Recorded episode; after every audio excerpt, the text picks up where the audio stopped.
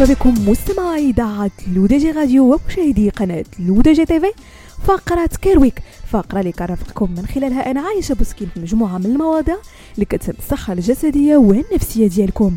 تعد متلازمة ماركوس جان من بين المتلازمات النادرة جدا ويطلق عليها أيضا اسم عيب الحدقي النسبي وهي حالة تتسبب في تقلص حدقة العين أو اتساعها قليلا عندما تتعرض للضوء بدلا من انكماشها كما ينبغي.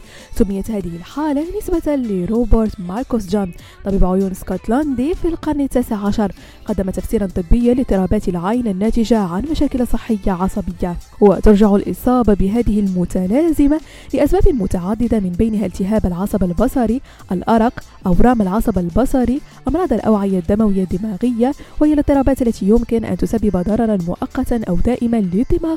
نتيجة نقص التربية أو النزيف قد يكون هذا السبب الأخطر من بين كل الأسباب إذ قد يؤدي في بعض الحالات إلى سكتات الدماغية.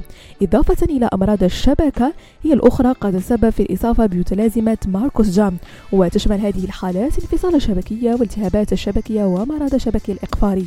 فيما يتعلق بأعراض المتلازمة فنجد اختلاف في حجم الحدقات وعند فحص الحدقتين معا يلاحظ اختلاف في حجم الحدقات بينهما حيث تكون واحدة أكبر من الأخرى. كذلك اختلاف في استجابة الحدقة للضوء فإن تعريض العينين للضوء قد تكون هناك فرق واضح في استجابة الحدقة للإضاءة بين العينين.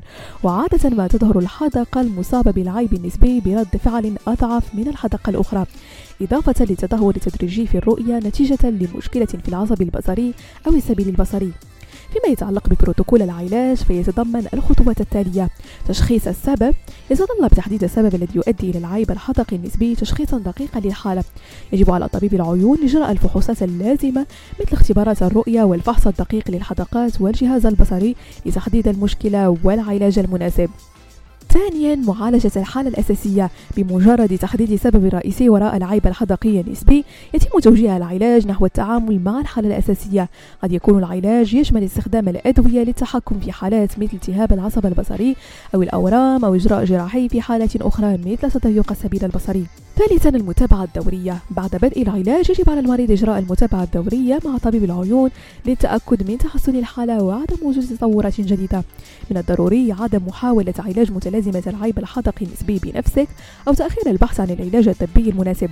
إذا كنت تشعر بأي تغيير في الرؤية أو التشوش في الحدقات يجب عليك مراجعة طبيب العيون على الفور للحصول على التشخيص الصحيح والعلاج المناسب. بهذا مستمعينا كنكون وصلنا لنهاية فقرة كيرويك نضربكم موعد الأسبوع بروجين كامل على تيليتاتكم الرقمية لو تي جي وكذلك على قناتكم لو تي جي تيفي.